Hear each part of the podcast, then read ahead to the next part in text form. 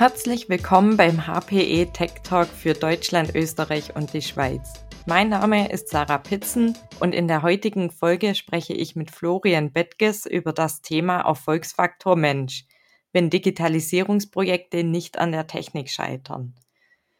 Florian ist Category Manager in der Green Lake Cloud Services BU bei Hewlett Packard Enterprise und damit würde ich dich auch, Florian, schon recht herzlich willkommen heißen. Schön, dass du heute in dem Tech Talk dabei sein kannst.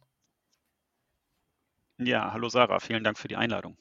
Ja, also du hast ja eher ein etwas ungewöhnliches Thema für uns mitgebracht zu unseren eher meist technischen Tech Talks. Ähm, da erstmal vorab, äh, vielleicht möchtest du erzählen, wie du auf die Idee kamst, dieses Thema bei uns einzureichen. Ja, kann ich gerne machen und ähm, da im Vorfeld natürlich auch von meiner Seite schon mal ein kleines Dankeschön, dass ihr oder du euch dem Thema überhaupt angenommen habt. Ja, wie kam es zu dem Vorschlag? Ich bin seit ähm, ja, über 20 Jahren in der IT-Branche tätig, habe auch in unterschiedlichsten Unternehmen und Rollen und Funktionen gearbeitet und äh, in dieser Zeit bin ich, so wie heute auch, viel mit HPE-Partnern, also als auch mit HPE-Kunden im Gespräch und während es in den Anfängen äh, meiner Zeit in der IT immer sehr gut möglich war, in diesen Gesprächen auch mal über langfristige Planungen zu sprechen, langfristige Technologie-Roadmaps auszutauschen und ähm, auch vielleicht mal so die nächsten definierten Meilensteine bezüglich Produktentwicklung etc. ein Stück weit dem Kunden näher zu bringen. Ja, da sehe ich und, und, merke ich speziell in den letzten Jahren eine immer höhere Veränderungsgeschwindigkeit, was ähm, eben solche neuen IT-Lösungen als auch IT-Technik betrifft. Und ich denke mal, viele, die uns zuhören, werden auch, ich sage mal, ähnliches ähm, kennen, entweder weil man selber in der Branche arbeitet, in der IT-Branche, aber auch im tagtäglichen Leben merkt man ja genau diese, ich sage mal, erhöhte Veränderungsgeschwindigkeit. Und ähm, mit dieser erhöhten Ver Veränderungsgeschwindigkeit ergeben sich natürlich äh, viele neue Möglichkeiten. Also die Möglichkeiten, IT zu nutzen, sind ja praktisch ins, ins Unermessliche gestiegen. Gibt ja immer wieder Neues, wo, wo IT eine Rolle spielt und die steigen auch immer weiter.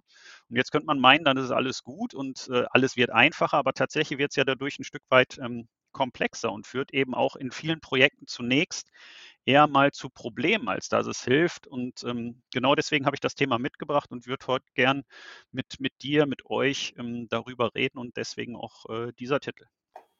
Ja, sehr gern. Ähm, jetzt, wo du das so anklingen lässt, also das hört sich ja jetzt nicht nach diesem typischen Klischee, viel hilft viel an.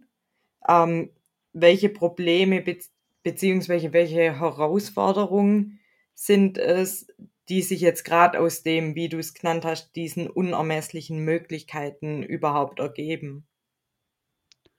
Ja, ähm, ich, ich würde mal sagen, grundsätzlich kann man hier vielleicht äh, das Ganze in, in zwei große Bereiche teilen oder von zwei großen Bereichen sprechen. Zum einen, ähm, je mehr Möglichkeiten man hat, desto höher ist natürlich auch die Auswahlmöglichkeit und damit die Wahrscheinlichkeit, vielleicht eine falsche Entscheidung zu treffen. Und wer fällt schon gerne eine falsche Entscheidung? Also sich zwischen zwei Technologien zu entscheiden, ist äh, wesentlich einfacher, als wenn es Dutzende von Varianten gibt. Und ähm, wenn man das mal so, äh, ich sag mal, ins tägliche Leben überführt, ich habe eben schon gesagt, das sieht man ja eigentlich praktisch überall.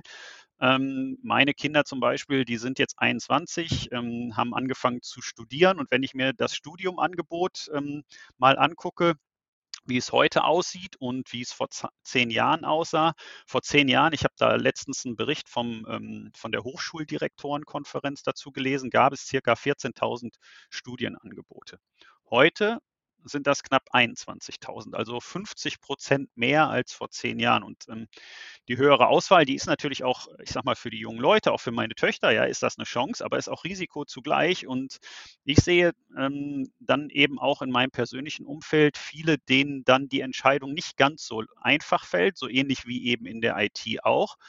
Ähm, bei mir vor, vor, vor 20 Jahren war das dann nochmal ein bisschen einfacher. Da, da gab es gar nicht so viele Varianten und ähm, da war schon relativ schnell klar, in welche Richtung dann am Ende die Ausbildung oder das Studium äh, mal gehen würde. Ja, auf jeden Fall. Ähm, Das war ja jetzt erst, ich sag mal, einer der Bereiche. Du hattest ja zuvor von zwei Bereichen gesprochen. Äh, ja, ja, stimmt, stimmt, stimmt. Der zweite Bereich ist ähm, praktisch die Veränderungsgeschwindigkeit. Also ähm, es gibt ja dieses äh, Lied von, von einer deutschen Gruppe, in der es dann irgendwann mal ähm, im Liedtext heißt, ähm, dass man sich nach ein klein bisschen Sicherheit in einer Zeit, in der nicht sicher scheint, ähm, sehnt.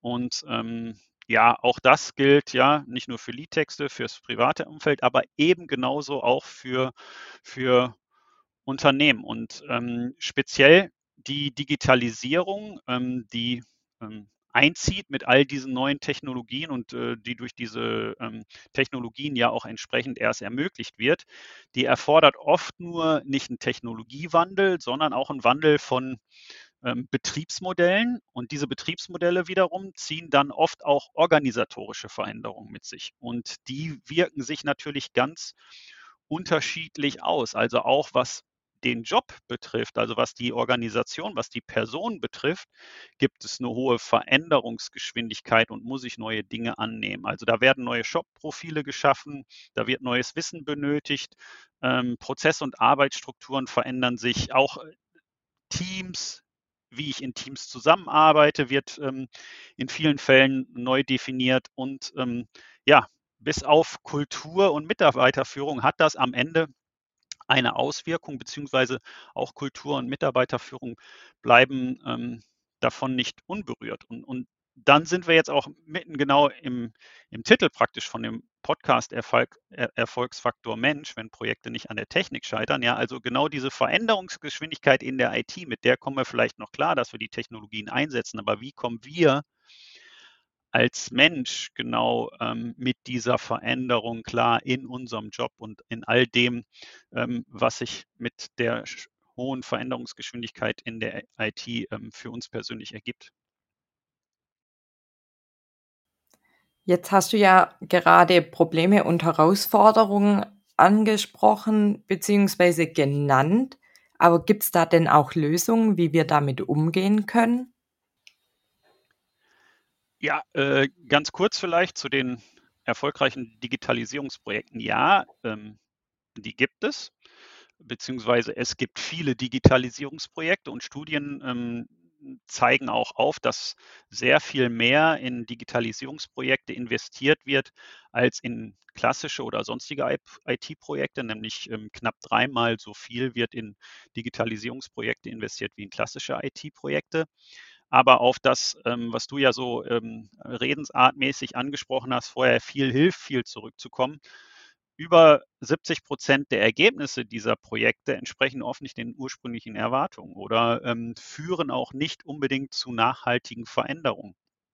Und ähm, auf der anderen Seite äh, muss man fairerweise sagen, die 30 Prozent, die hingegen erfolgreich sind, sind damit auch wesentlich erfolgreicher in ihrer Branche, in ihrem Betätigungsumfeld. Und so bildet sich momentan eine Schere zwischen denen, die Digitalisierung erfolgreich umsetzen und denen, die vor zu vielen Möglichkeiten nicht wissen, wohin oder wie sie es umsetzen sollen, es deswegen vielleicht nur halbherzig angehen, um möglichst nicht zu viel verändern. Und ähm, um auf den zweiten Teil deiner Frage zurückzukommen, wie, wie man die Erfolgswahrscheinlichkeit jetzt erhöhen kann, wie man auch den ähm, Fokus auf den Menschen dann eben in solchen Projekten ähm, ein Stück weit lenken kann, da ähm, braucht es eben ein gutes äh, Management of Change, um eben neben Technologie und Wirtschaftlichkeit ähm, die Organisation und den Menschen äh, in den Fokus zu rücken. Und ähm, dieses gute Management of Change, das dann das notwendige Fundament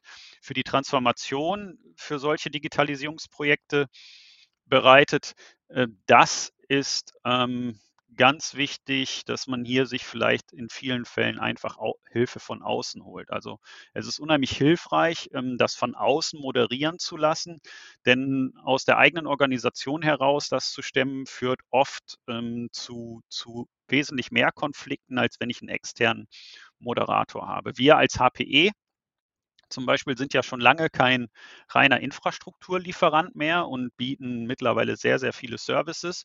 Und so bieten wir äh, natürlich auch genau in dem Umfeld Management of Change ähm, Services, um unsere Kunden genau auch bei dieser Organisationsumstellung ein Stück weit zu begleiten. Das ist ein Teil von unserem Adaption Framework Angebot, in dem genau ähm, solche Hilfestellungen an unsere Kunden herangetragen werden.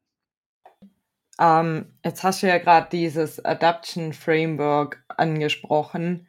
Ähm, könntest du vielleicht da noch ein bisschen mehr dazu erzählen, also was man da genau macht oder was das ist? Ähm, kann ich gerne tun. Ähm, wenn man sich unser Adaption Framework Angebot anguckt, dann ist es in äh, acht Kompetenzbereiche unterteilt, die Mitarbeiter, Prozesse und Technologien eines Cloud-Betriebsmodells umfassen. Ähm, zu den acht Bereichen gehören oder die acht Bereiche sind äh, Strategie und Governance, dann den Mensch, den wir gerade angesprochen haben, also die Mitarbeitenden, Betrieb, Innovation, Anwendung, solche neuen Dinge wie DevOps, Daten natürlich und Sicherheit. Und äh, in jedem dieser Bereiche können wir helfen, Kundensituationen zu bewerten und auch die ja, messbaren nächsten Schritte festzulegen, um äh, für den einzelnen Bereich dann entsprechend die Kompetenz aufzubauen und auszubauen. Wir haben jetzt gerade ja viel über den Mensch gesprochen und Organisationsveränderung. Ein Bereich, den ich gerne vielleicht, wenn du mich schon nach dem Adaption Framework fragst, nochmal äh, etwas intensiver aufgreifen möchte, ist der Bereich der Daten, weil die Digitalisierung und diese ganze Technikveränderung ist natürlich auch ganz eng verbunden mit dem Thema Datenwertschöpfung. Ähm, auch hier ähnlich wie ähm, bei der Digitalisierung wurde viel in Projekte investiert mit dem Ziel, möglichst schnell Daten monetarisieren zu können, also mit Daten Geld zu verdienen oder aus den Erkenntnissen, die Erkenntnisse schnell zu Geld zu machen. Und tatsächlich ähm, gibt es auch hier viel oder gibt es oder gab es auch hier viele Bauchlandungen. Also, und man hat jetzt festgestellt oder man geht jetzt praktisch schon wieder ein Stück weit zurück und sagt, bevor wir das hinbekommen mit dieser Datenmonetarisierung, also wirklich damit Geld zu verdienen, kommt erstmal die, die Datenmodernisierung. Und ähm, genau hier zum Beispiel fängt dann unsere Beratung im Rahmen vom Adaption Framework bei den Kunden im Bereich Data an. Ähm, das gerne, das, das weiter auszuführen, da könnte man vielleicht jetzt nochmal, vielleicht sogar, äh, ich sag mal, einen separaten Podcast über machen, wird, wird das hier aber sprengen. Von daher vielleicht nur von mir an dieser Stelle ein, ein Hinweis oder ein Verweis auf einen Sucheintrag, den jeder mal in den Browser seines Vertrauens eingeben kann, und zwar HPE Adaption Framework. Und hm, dann kommt man schon relativ schnell auf die deutsche HPE-Webseite mit ähm, also die als Suchergebnis an Nummer 1 auftauchen sollte. Und da gibt es dann auch zu den ganzen acht Bereichen, also nicht nur zu den beiden, die wir jetzt gerade mal kurz angesprochen haben, sondern zu den anderen Bereichen auch ähm, weitere Informationen und auch entsprechend äh, Videos. Aber nochmal ganz wichtig und deswegen habe ich das Thema ja auch mitgebracht. Wenn wir uns äh, Digitalisierungsprojekten nähern, dann sollte eben oder ähm, ist, ist der Hinweis hier an der Stelle nochmal, neben Technologie und Wirtschaftlichkeit bei den Projekten zunächst mal den, den, den Fokus auf den, auf den Mensch und äh, die Organisation zu legen und da anzufangen. Damit sind wir tatsächlich schon am Ende von unserem heutigen Podcast angelangt. Florian, nochmal ganz herzlichen Dank, dass du dir die Zeit genommen hast, uns heute mehr über das Thema Erfolgsfaktor Mensch zu erzählen. Und wenn es für dich okay wäre, dann würden wir deinen Namen beziehungsweise LinkedIn und Kontaktdaten äh, in die Show Notes packen. Und falls jemand eine Frage hätte, dass der sich dann bei dir melden könnte. Ich, ich glaube, das kann man nicht ausschlagen. Wenn wir sagen, der Mensch steht im, im Mittelpunkt, dann ist, wird natürlich auch heute noch äh, ja, viel von dem Business äh, zwischen Menschen gemacht und äh, die Menschen müssen sich miteinander verstehen. Dazu muss man erstmal äh, zusammen in Dialog kommen. Und äh, ich meine, man weiß, dass alle Mitarbeitenden bei HPE sind natürlich entweder über LinkedIn und Co. zu finden oder auch über Vorname.nachname.hpe.com. Und ja, ich freue mich auf jeden, auf jede Kontaktaufnahme und auf jeden Dialog zu dem Thema. Genau, dann machen wir das so.